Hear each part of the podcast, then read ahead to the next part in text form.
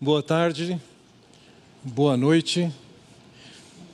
Temos andado nessa caminhada com Lucas, já essa é a trigésima mensagem, e temos visto que o Senhor Jesus estava numa fase de uma escalada de ódio da liderança judaica por ele. Aquilo não era à toa. O Senhor Jesus estava confrontando valores daquela religiosidade humana e estabelecia de uma maneira muito distinta do que era praticado o que era a verdadeira religiosidade, a verdadeira piedade, a relação com Deus. Nesse ambiente tenso, o Senhor sai com seus discípulos e vai para uma para um plano onde ele vai entregar sua mensagem conhecida como o Sermão do Monte. Mateus dedica bastante tempo e material para desenvolver esse, esse evento, é, e Lucas é bastante discreto. Bem pouco ele fala sobre isso, mesmo no assunto específico que nós contemplamos nessa, nessa tarde, nessa noite, os versículos 20 a 26, nós vamos perceber que Lucas é bastante reduzido comparado com o que Mateus fala.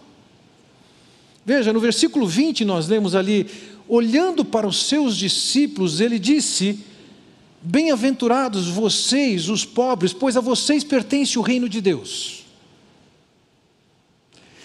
Vejam, aqui começam as bem-aventuranças. E as bem-aventuranças são seguidas de ais. As bem-aventuranças, que no caso aqui de Lucas, ele registra somente quatro delas, enquanto Mateus contempla oito. No caso de Lucas, ele desenvolve as bem-aventuranças e, numa simetria perfeita, ele fala sobre os ais. A bem-aventurança é uma declaração da bênção, da felicidade que o indivíduo vai ter por ter uma determinada conduta. Os ais, você não deve entendê-los como ameaças, mas como advertências. Se você seguir o caminho, a, você tem o acesso à bênção de Deus e a ser feliz naquela condição. Mas a seguir ele fala dos ais. Existe uma, proposta alternativa às bem-aventuranças, aos princípios de Deus, e os ais aqui estão dizendo: se você seguir esse caminho, você vai se dar mal. Essa é a ideia de colocar as bem-aventuranças em paralelo com os ais. Quando se pensa em termos de idade, eu tenho 66 anos, e, sabe, existem algumas vantagens boas com a idade. E uma das vantagens da idade avançada é o poder ter visto ciclos na vida das pessoas. Quero dizer com isso, a pessoa faz uma escolha, por exemplo, ela se casa e tem uma certa conduta, um certo padrão de relacionamento. Depois de anos lidando com pessoas, lidando comigo mesmo, lidando com problemas, é fácil perceber que uma determinada conduta vai ter seu preço cobrado ao longo do tempo. Você faz a escolha do jeito que você trata a sua esposa, você faz a escolha do seu jeito de tratar com seu marido. Mas lá na frente, o troco vem. A cobrança vem. Olhar para a vida das pessoas em ciclos e com 66 anos e praticamente um pouco mais de 40 anos de pastoreio, eu tenho podido ver ciclos se reproduzirem na vida de diversas pessoas. E poder ver essa ideia da felicidade e a ideia da infelicidade. A ideia da bem-aventurança e a ideia do ai. Na verdade, ele está fazendo algumas colocações que visam nós focarmos no que é o princípio de Deus, e quando ele fala dos ais, a expectativa dele é que isso soe para nós como uma advertência: não vai por aqui. Bênçãos e advertências então são colocadas aqui. uma em contraste com a outra, nos oferecendo, nos apresentando uma nova perspectiva de vida. Quando nós escutamos então o Senhor Jesus falar sobre isso, é lógico que ele está fugindo do padrão do que a sociedade humana valoriza, está acostumada. Qual é a cultura humana? Ele choca com isso. A sua proposta é bastante diferente do que é o senso comum, do que é a prática comum. Ah, terminando o Sermão da Montanha, e nós não encontramos isso em Lucas, mas encontramos em Mateus, o Senhor usa uma parábola que é interessante quando ele diz ali: portanto, quem ouve essas minhas palavras e as pratica é como um homem prudente que construiu a sua casa sobre a rocha. Caiu a chuva, transbordaram os rios, sopraram os ventos e deram contra aquela casa e ela não caiu, porque tinha seus alicerces na rocha. Mas quem ouve estas minhas palavras e não as pratica é como um insensato que construiu a sua casa sobre a areia. Caiu a chuva, transbordaram os rios, sopraram os ventos e deram contra aquela casa e ela caiu. E foi grande a sua queda. Veja, há duas maneiras aqui apresentadas a forma como se constrói a casa. Seus fundamentos, suas fundações podem estar numa rocha, vai passar por tempestade, vai passar por água e ela vai se manter estável.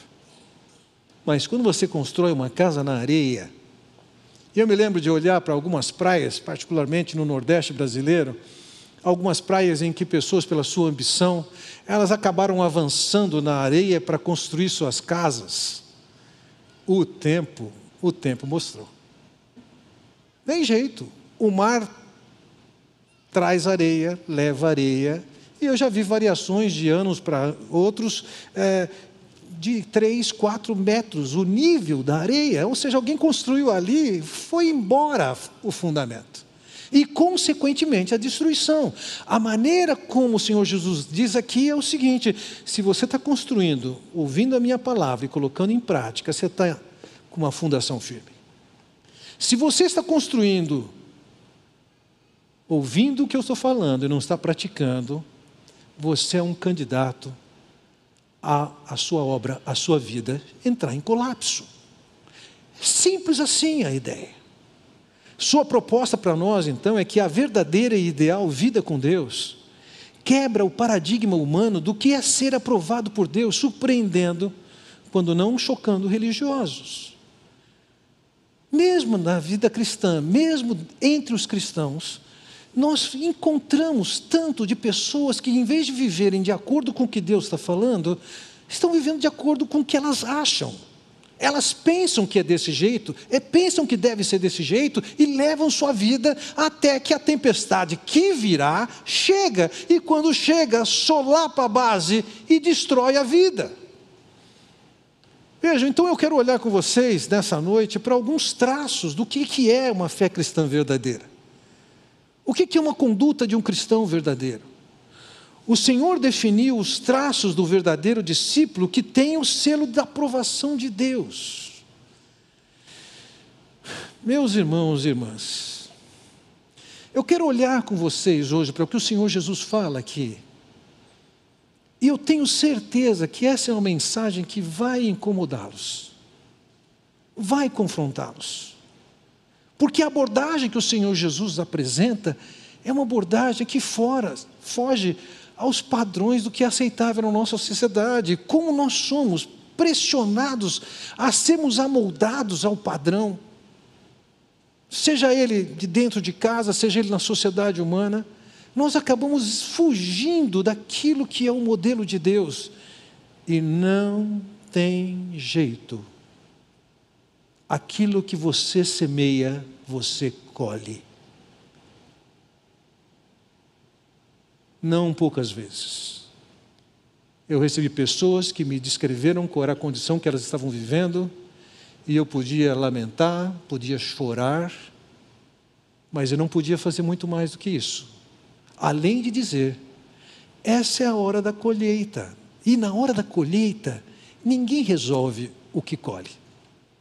Na hora da colheita, você colhe o que você decidiu lá atrás e plantou lá atrás. Então, se o caos chegou, a colheita ruim está aí, vai ser necessário um novo plantio para se colher o que deve ser colhido. Então eu quero olhar com vocês para quatro traços que descrevem o cristão que tem a bênção de Deus e é feliz, mas também quatro ais que estão simetricamente postos para falar como é que você pode destruir a sua vida. Vamos orar. Pai Celestial, que nesse tempo que nós vamos contemplar essa passagem, a mensagem do Teu Filho, seja um tempo em que nós possamos ser confrontados, alertados, encorajados a seguir pelo caminho que o Senhor tem para nós. Senhor, abre o nosso coração, dá-nos capacidade de discernimento, de percepção. Faz-nos questionar que caminhos, que escolhas temos feito e o que estamos fazendo das nossas vidas. É o que eu oro Pai bondoso no nome do Senhor Jesus Cristo. Amém. O primeiro traço que eu quero focalizar com vocês aqui é que o verdadeiro discípulo é pobre, não rico. Vejam, falar sobre isso numa sociedade que valoriza tanto dinheiro e tantas pessoas dão a sua vida para ganhar dinheiro, e o sonho seria, quem sabe, jogar uma cena acumulada e ganhar bastante dinheiro. Isso sim seria felicidade. Olha o que o Senhor Jesus Cristo diz no versículo 20. Olhando para os seus discípulos, ele disse: Bem-aventurados, vocês, os pobres, pois a vocês pertence o reino de Deus, mas ai de vocês, os ricos, pois já receberam sua consolação. Independentemente da classificação de vocês, olhar para o estacionamento da igreja já me dá o direito de falar com uma certa consistência que vocês estão entre os 10% mais ricos do país. Fácil. Pode haver uma exceção ou outra.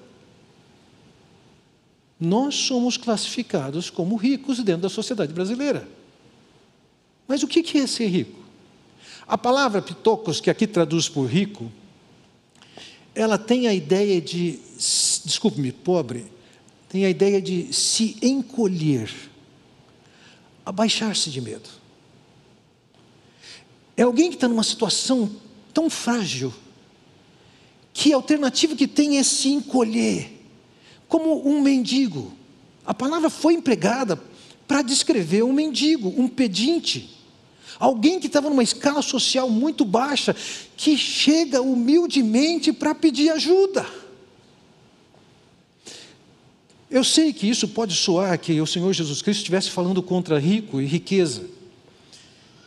E de fato ele está, mas vamos entender isso. Ainda que pitocos seja um termo especificamente para descrever riqueza econômica e pobreza econômica, nós vamos olhar para as Escrituras e vamos encontrar homens que foram chamados de ricos dentro da Escritura e tiveram aprovados por Deus. A riqueza deles não era problema. Entre eles, a gente lembra aí: Abraão, José de Arimateia, Nicodemos, Zaqueu.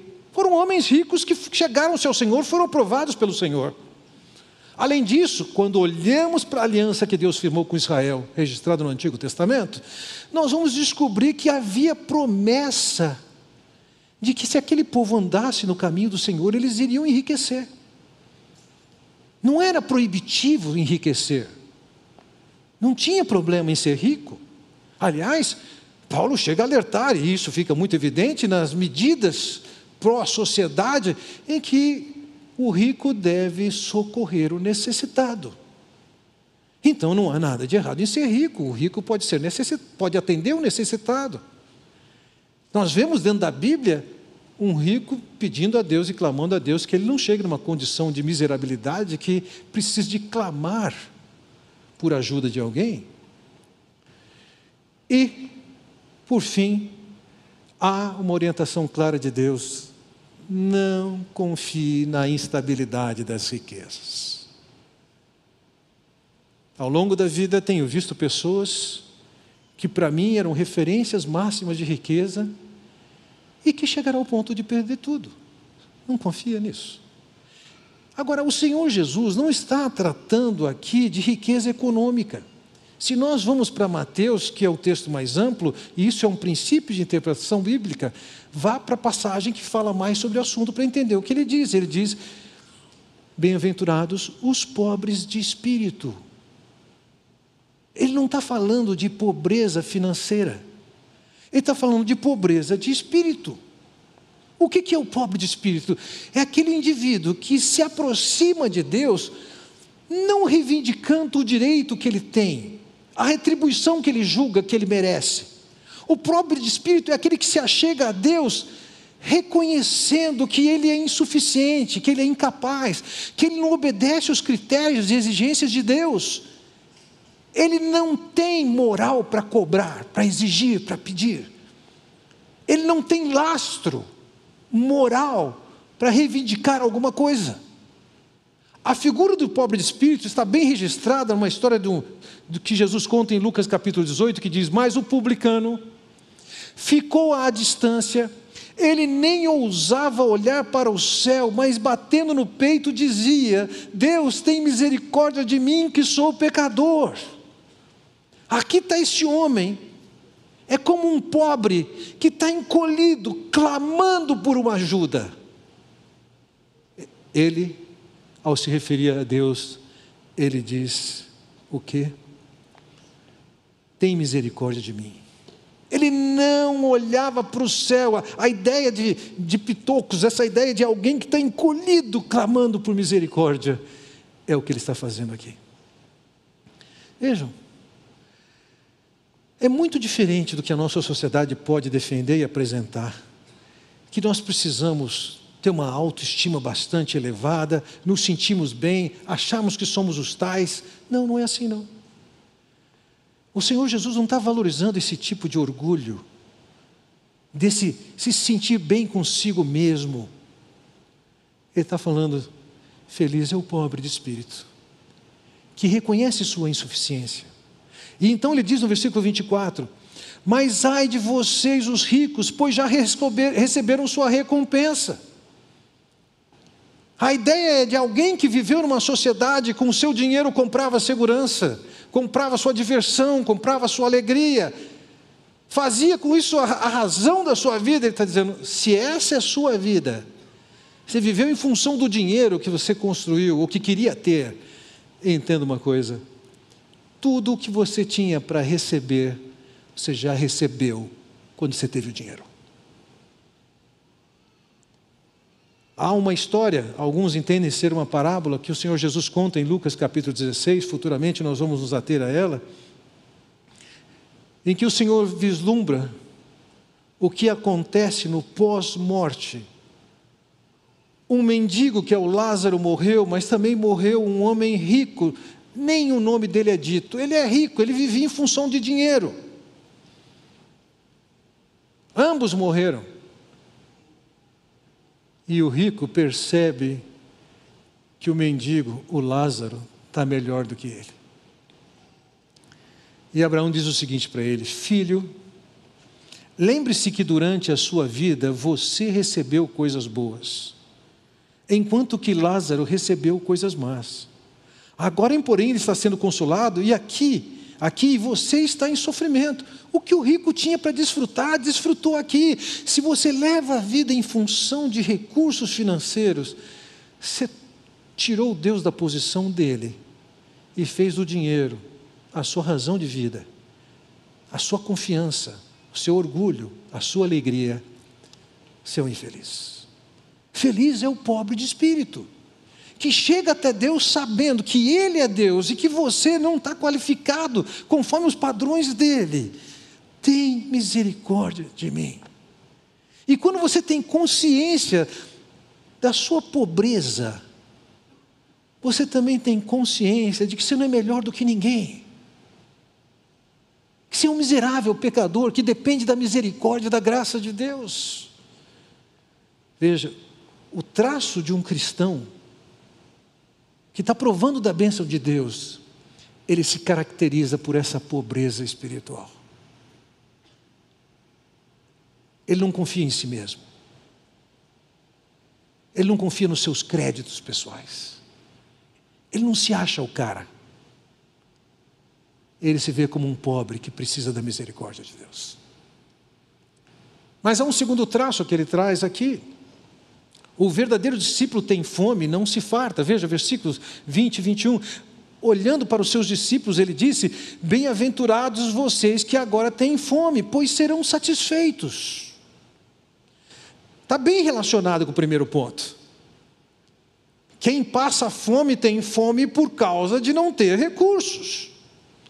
Dias atrás, depois de ter comido uma bela refeição, eu pude levar do, do, restaurante aquilo que não havia comido, com a expectativa de continuar consumindo em outras ocasiões. E chegando a um supermercado, uma senhora do lado de fora estava pedindo dinheiro para comprar algumas coisas. Na verdade, ela estava pedindo que eu comprasse lá dentro alguma coisa. Eu falei: está aqui o dinheiro. E quando eu voltei, ela ainda estava pedindo alguma coisa.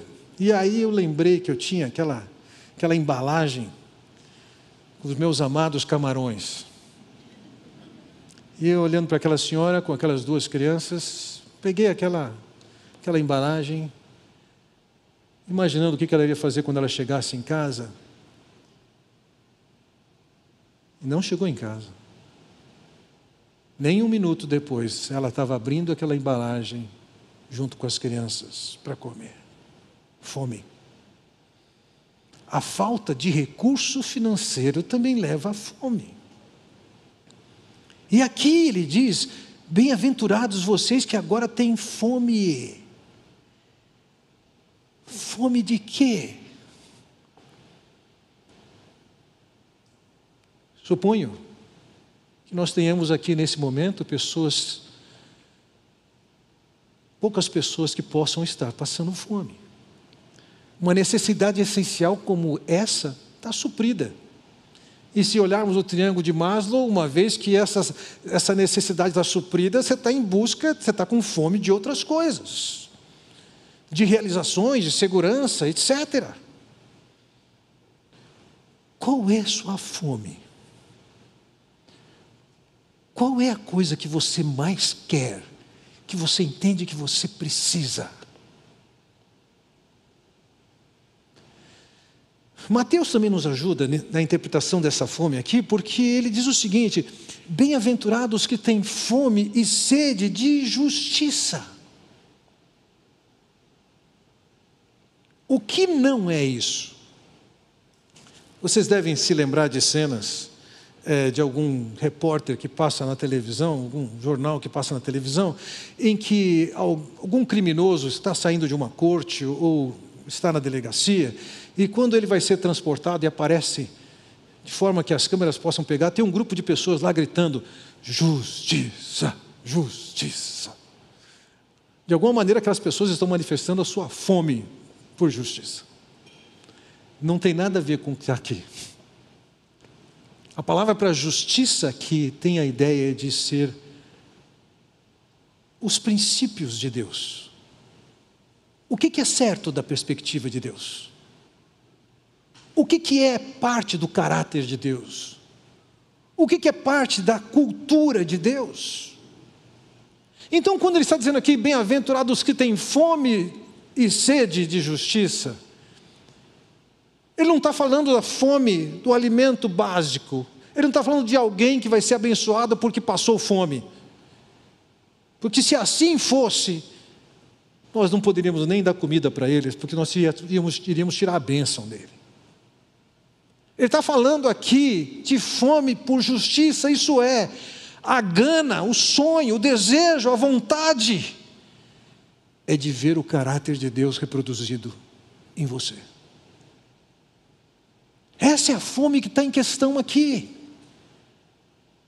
O maior desejo da minha vida é ser parecido com o meu Senhor. Uma vez que eu sou filho dele, eu quero ver o caráter dele reproduzido em mim. Essa seria a minha maior satisfação.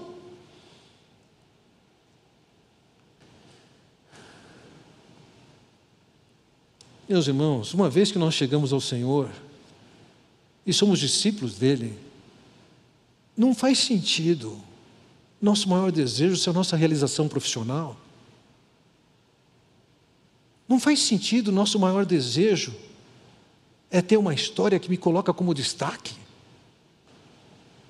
Não faz sentido você juntar letras depois do seu nome com os títulos que você conseguiu juntar e ter a vaidade de ser reconhecido como alguém tão inteligente, culto, educado. Qual é a sua fome? Não é a busca da casa, do carro, da roupa, que faz você alguém feliz. Ele está dizendo aqui: bem-aventurado é aquele que tem fome de se parecer comigo, de agir como eu ajo ou agiria em dadas circunstâncias. Qual é a sua fome? Qual é a maneira que você trata a sua esposa, seu marido? É de qualquer jeito. Ou você se identifica como alguém que é o representante de Deus para ela ou para ele. E você quer se identificar com Deus no trato com a sua esposa ou com seu marido. Quero ser o marido, a esposa, que se parece com Jesus. Bem-aventurado é você. Porém, ele também diz no versículo 25, mantendo essa simetria: ai de vocês que agora têm fartura, porque passarão fome. Se aquilo que você está buscando na vida é diferente do que o Senhor propõe para você, ver o caráter de Deus reproduzido na sua vida, e você tem projetos mirabolantes para você que não sejam esse, e você pode estar farto, você conseguiu o que você queria. Você conseguiu a casa, você conseguiu o carro, você conseguiu as viagens. Você conseguiu fazer que os seus filhos fossem o que você queria que eles fossem, conforme os seus valores. Ele está dizendo: ai de você. Se você construiu a sua vida pensando em se saciar com o que esse mundo pode oferecer a você, vai ter uma hora que essa história vai ser revertida e você vai olhar e falar: que que eu, que que eu juntei? Não valeu nada. O bem-aventurado é o pobre de espírito. O bem-aventurado é o que tem fome de justiça. Não é o rico que se vê como capaz o suficiente não é a quem está satisfeito. Ele está dizendo isso aí, eu estou advertindo vocês, estou alertando vocês. Vocês vão se dar mal se seguirem por esse caminho. Então ele lança o terceiro traço, veja lá. O verdadeiro discípulo chora, não ri. Nós vivemos uma época que a, a indústria do entretenimento envolve bilhões, se não um trilhão de dólares anual. E nós estamos atentos a qualquer coisa que pode nos divertir. É uma piadinha que mandaram no WhatsApp. É um vídeo. É o cinema, é o futebol, etc. Bom, dependendo, se você torce para o Santos atualmente, não dá nem para se divertir. Você vai estar categorizado como o abençoado que chora. Bem-aventurados os que choram. Como é que pode ser feliz quem chora? Parece que quem chora é o infeliz. Mas o Senhor está quebrando nossos paradigmas aqui. Porque o chorar tem um padrão dentro do plano de Deus, tem um papel, um propósito dentro do plano de Deus, que se nós ignorarmos, nós somos uns infelizes. Vejam, Tiago escreveu o seguinte: entristeçam-se, lamentem e chorem. Troquem o riso por lamento e a alegria por tristeza. Humilhem-se diante do Senhor e Ele os exaltará. Será que alguém aqui, ao fazer anotações na sua Bíblia, usar um lápis de cor para colorir, você coloriu esse aqui? Entristeçam-se, lamentem e chorem? Ah, eu duvido. Esse aqui não está entre os seus versículos prediletos. Mas o Senhor deu tanta importância a esse conceito que ele diz: você é um felizardo se, se você está perseguindo isso. Qual é o valor do choro? Qual é a importância de nós chorarmos? Em que circunstâncias?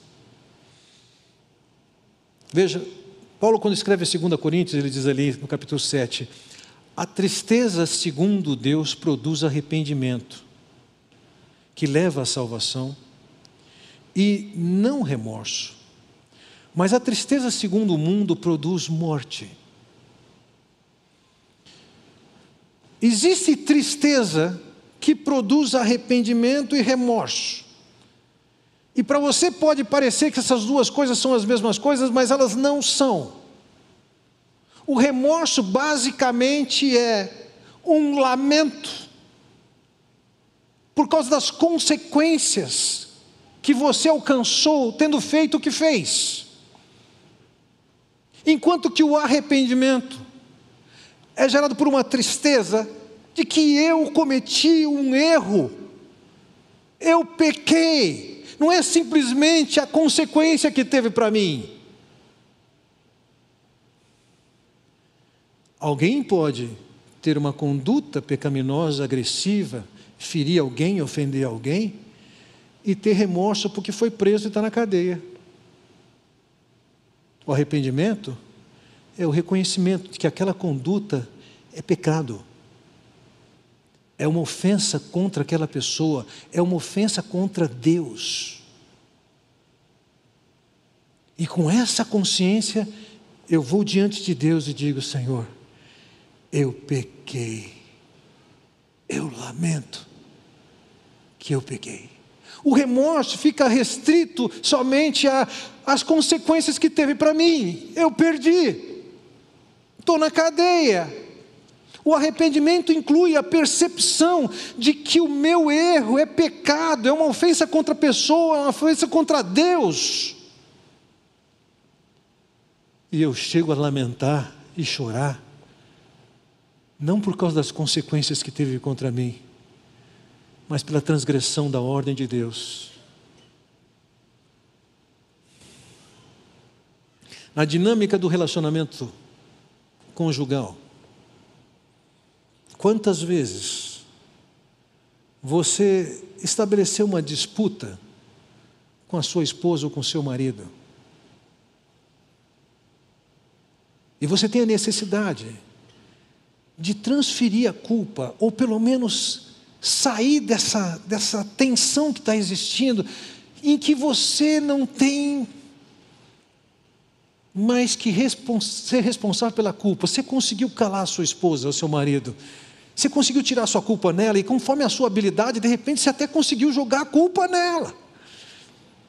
Lógico que você não fala, mas lá dentro do coração você está falando: Yes, consegui.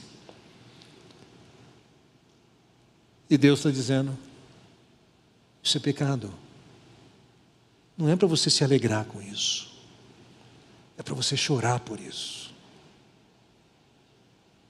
É para você chegar diante de mim e confessar que o que você está fazendo contra a sua esposa ou contra o seu marido é uma ofensa contra ele e ela. Mas, em última análise, e mais importante, é contra ele. Ah, cabe o choro, sim. Cabe o choro você olhar para trás, ver uma retrospectiva, em retrospectiva, e enxergar o que é que você está fazendo com a sua vida. É uma vida que está sendo marcada por você está bem, está alegre, se sentindo bem, está tudo numa boa, ou você está envolvido com uma percepção de que agora você errou, você pecou. Você está contrário à orientação de Deus e pode chegar diante de Deus e falar: Deus, eu errei. Você pode chegar para sua esposa, para o seu marido e dizer: Eu errei. E chorar pelo, pelo que você construiu ou desconstruiu. Isso está em contraposição ao que ele diz ainda no versículo 25, mantendo a simetria. Ai de vocês que agora riem, pois haverão de se lamentar e chorar. Quando eu olho para esse versículo, eu lembro de uma experiência que eu tive muitos anos atrás, com um homem que viveu sua arrogância, destruiu seu casamento Estávamos eu e ele à frente de um restaurante, sentados no meio-fio, em que ele lamentava.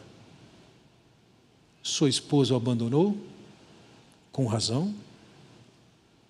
Posteriormente, sua filha nem permitiu que ele fosse ao seu casamento.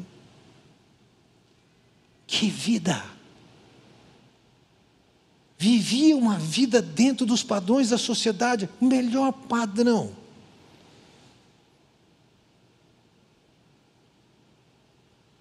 Mas é o que ele diz: Ai de vocês que agora riem, pois haverão de se lamentar e chorar. A hora de chorar é agora. Olhando para a sua conduta, olhando para os seus relacionamentos, pela maneira como você trata as pessoas, como você trata com finanças, como você se relaciona com seus colegas de trabalho. Como é isso? Você está seguindo o padrão de Deus? Pobre de espírito, fome de justiça e repulsa pelos seus próprios pecados. Alguém que se relaciona assim, seja dentro de casa, seja no ambiente do trabalho, propicia aos outros uma vida espetacular. Vocês que são médicos, como é que vocês olham seus pacientes? Vocês que são professores, como é que vocês olham seus alunos? Vocês que são gerentes, como é que vocês tratam seus subordinados? Como alguém que tem consciência da sua pobreza espiritual? Como alguém que está esfomeado por ver o caráter de Deus reproduzido em você?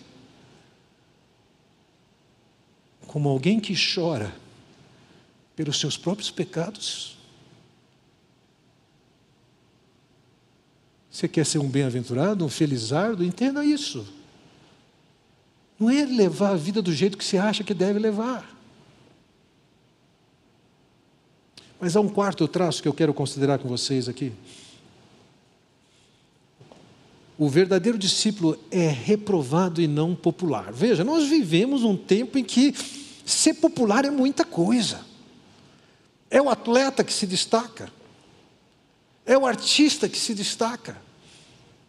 E aí, para quem não é um grande jogador de futebol e nem um grande artista, tem o espaço das redes sociais para curar todos os seus recalques. Todo mundo tem que saber onde você está. Todo mundo tem que saber o prato que você comeu. O aeroporto que você pousou. E quanto mais likes, melhor para você. Será que é assim? Vejam, versículo 20: olhando para os seus discípulos, ele disse, versículo 22: Bem-aventurados serão vocês quando os odiarem, expulsarem, insultarem e eliminarem o nome de vocês, como sendo mal por causa do filho do homem. Ao invés de ter a aprovação das pessoas, você é um bem-aventurado quando acontecer o quê? Odiar, expulsar, insultar e eliminar. Entende-se, alguns estudiosos entendem que ele estava se referindo ao que iria acontecer com aquela comunidade de judeus com quem o Senhor Jesus está se relacionando e falando, o que vai acontecer com eles nas sinagogas. Uma vez que eles iam andar com o Senhor Jesus Cristo e, e, e, compartilhar e comprometidos com o Senhor Jesus Cristo, o que, que ia acontecer na sinagoga? Em primeiro lugar, conforme esse verbo diz aqui, eles seriam odiados. Eles não iam despertar simpatia, antes o ódio. Não fica nisso, ele diz expulsar. E o verbo aqui empregado na língua grega sugere que é uma suspensão. Os judeus tinham criado uma série de regras para puni-los em caso de não estarem de acordo com alguns princípios, e isso envolvia suspensões de estar na sinagoga por no mínimo 30 dias.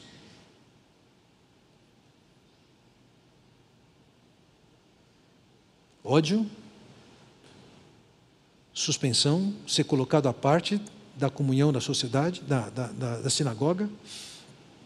Depois ele diz: odiarem, expulsarem, insultarem.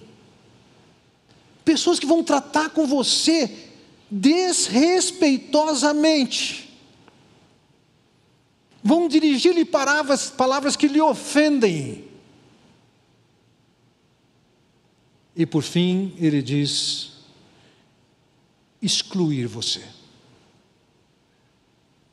A ideia seria efetivamente ser proibido de entrar na sinagoga. Agora pense na nossa sociedade. A ideia que ele está dizendo é o seguinte: não é sofrer essas coisas simplesmente. Ah, eu estou sofrendo perseguição por causa disso, as pessoas estão me odiando. Mas o que, que você fez? Ah, eu matei alguém. Você está sofrendo as consequências naturais. Não é esse tipo de sofrimento, de perseguição, de ódio que está sendo considerado aqui. Ele diz no final do versículo: é por causa do meu nome. É porque você tomou posição, uma posição firme em relação ao Senhor Jesus Cristo e não aceita a ideia de ser cúmplice do pecado. Vai se manter firme nos seus princípios. Bem-aventurado é quando não está buscando a aprovação dos amigos. Dias atrás, minha neta de oito anos foi abordada por uma coleguinha dela, da mesma idade, que disse o seguinte: ah, não, Nós não gostamos, na verdade, umas coleguinhas, nós não gostamos dessa aula de espanhol. Nós vamos fingir que estamos sentindo mal para não ir na classe. Oito anos. Que beleza.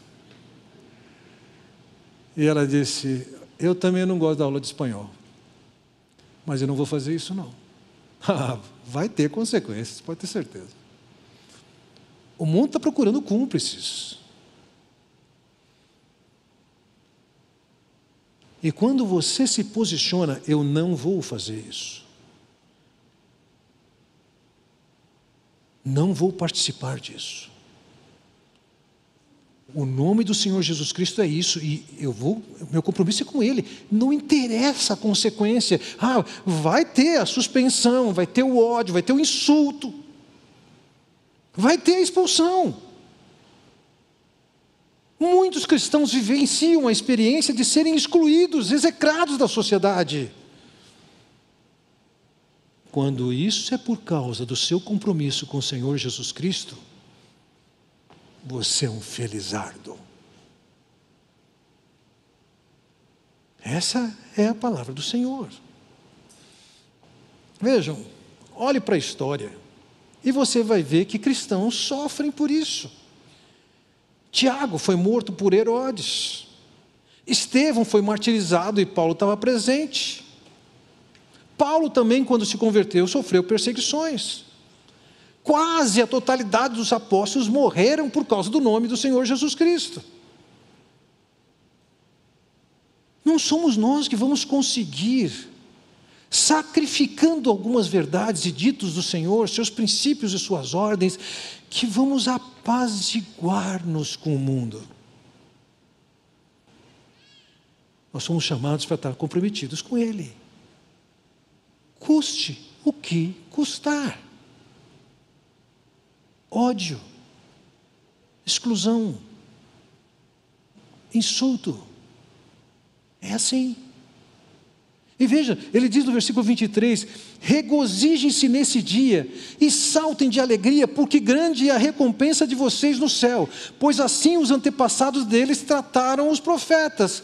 O que o Senhor Jesus está dizendo é o seguinte: quando por causa do meu nome você for reprovado e destratado, entenda o seguinte: se foi por causa do meu nome, eu vou te recompensar.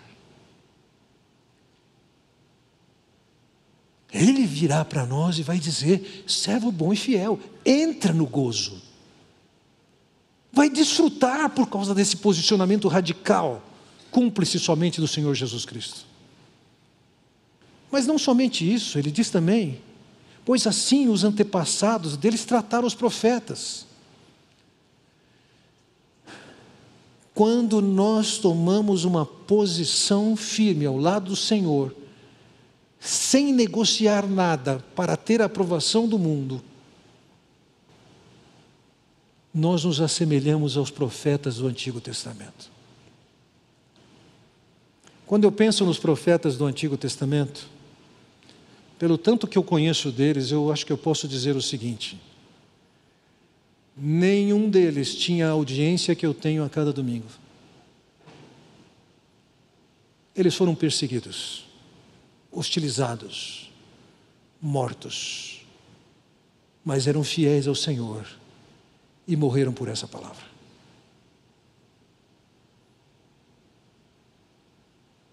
Meu desejo não é ter um grande público. Meu desejo é ser fiel como eles foram. Meu desejo não é pelo sucesso do que alguns consideram ser o ministério. Meu desejo é ser fiel como eles foram. E quando nós somos firmes, podemos não alcançar ninguém, mas ficamos firmes. E isso envolveu em perseguição, hostilidade. Quando isso acontece, é que o Senhor está dizendo: você está certo, eu vou te retribuir. O que eu vi nos profetas, eu estou vendo pra, em você. Você está certo, fica firme. Vejam, Veja o que ele diz no versículo 26. Ai de vocês quando todos falarem bem de vocês. Ai de vocês. Pois assim os antepassados deles trataram os falsos profetas. Nós não podemos agradar a Deus com a expectativa de receber o reconhecimento e o aplauso de todo mundo. Negativo. Você tem que definir com clareza a aprovação de quem você quer. Eu me lembro de eu dizer para minha mãe, eu me lembro do meu filho dizer isso para mim. E seguramente vou poder ouvir netos falarem assim: ah, mas todo mundo faz. Com a expectativa de que, ah, uma vez que todo mundo faz, está valendo, está aprovado. Posso.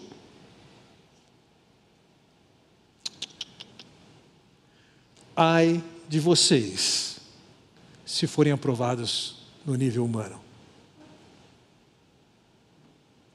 O que interessa é a aprovação de Deus. O reconhecimento de Deus. É a Ele que você vai prestar contas. Pode viver essa vida aqui, correndo atrás de aprovação, correndo atrás de consolo. Mas isso vai acontecer somente agora. Ai de vocês. Então vejam que, e caminhando para a minha conclusão, que existem só dois tipos de religiosos. As pessoas estão de, andando de acordo com a vontade de Deus e os que não, mesmo religiosos os que têm a humildade de espírito e reconhecem seus pecados, os que choram por causa dos seus pecados, os que anseiam e buscam ver o caráter de Deus reproduzindo as suas vidas, e quem assim vive é o seguidor de Jesus e o perseguido por aqueles que não estão seguindo a Jesus.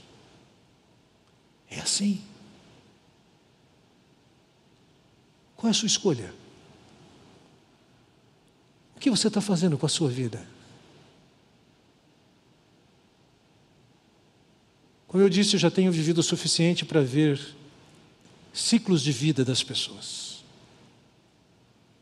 E não é difícil perceber algumas vezes pessoas que têm feito escolhas na maneira como trata seus filhos, ou não trata. Ou, ou essa cobrança, essa fatura vai chegar lá na frente a maneira como trata seu marido, seu esposo, a sua esposa. Já sei onde vai chegar isso. Nesse nosso momento de oração agora, eu gostaria de propor para vocês três pedidos de oração. O primeiro pedido de oração que eu quero registrar com vocês, por favor, projeta para eu me lembrar dele, é que nós sejamos esclarecidos do princípio. Que princípio? É aquilo que Paulo diz lá em Gálatas capítulo 6. Não vos enganeis, de Deus não se zomba. Aquilo que o homem semear, isso ele ceifará. O que você está plantando agora, você vai colher. Você precisa ser esclarecido disso. É impossível você ser irreverente do trato com a sua esposa, ou com seu marido, com seus filhos, sem olhar para os princípios de Deus, tratando de qualquer jeito e não ter consequências. Vai ter consequências. Você tem que entender isso. Não pense que dá para levar as coisas de qualquer jeito. Não dá. Acorde. Em segundo lugar, a segunda oração que eu quero que vocês façam aqui é que vocês sejam decididos. É fundamental você tomar uma decisão. O que é que você vai fazer da sua vida? Não faz sentido você levar mais cinco, dez, anos para perceber que você destruiu sua vida.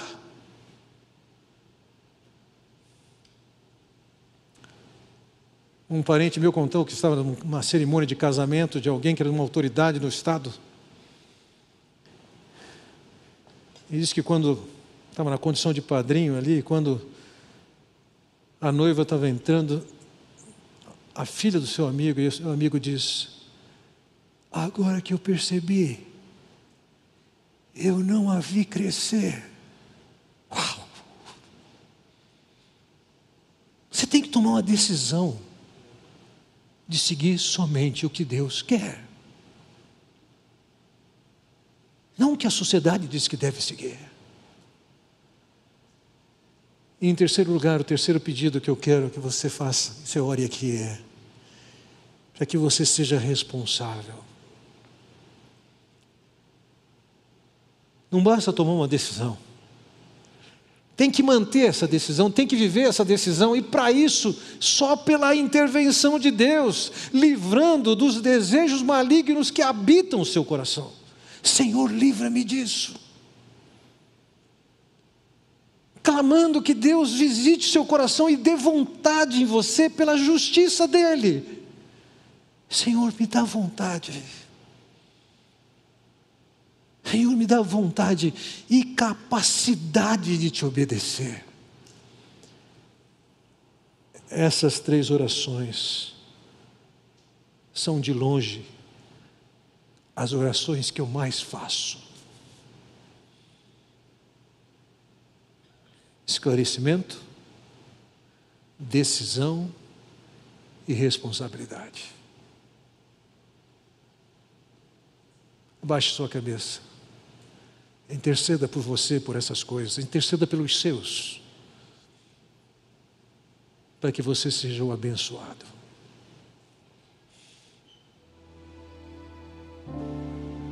Ó oh, Pai Celestial,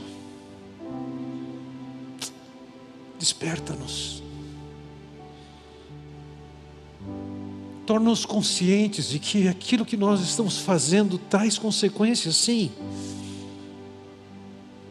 livra-nos da sedução e do engano,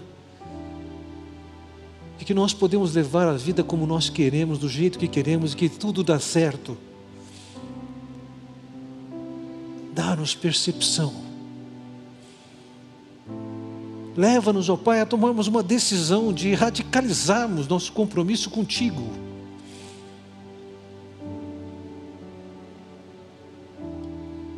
Ó Pai bondoso, que nós possamos fechar contigo que o Senhor é a única voz de autoridade e de aprovação que nós precisamos. Firma nosso coração, firma nossos passos. Tem misericórdia. Muda a nossa história, transforma-nos. É o que eu oro no nome do Senhor Jesus Cristo. Amém. Deus os abençoe.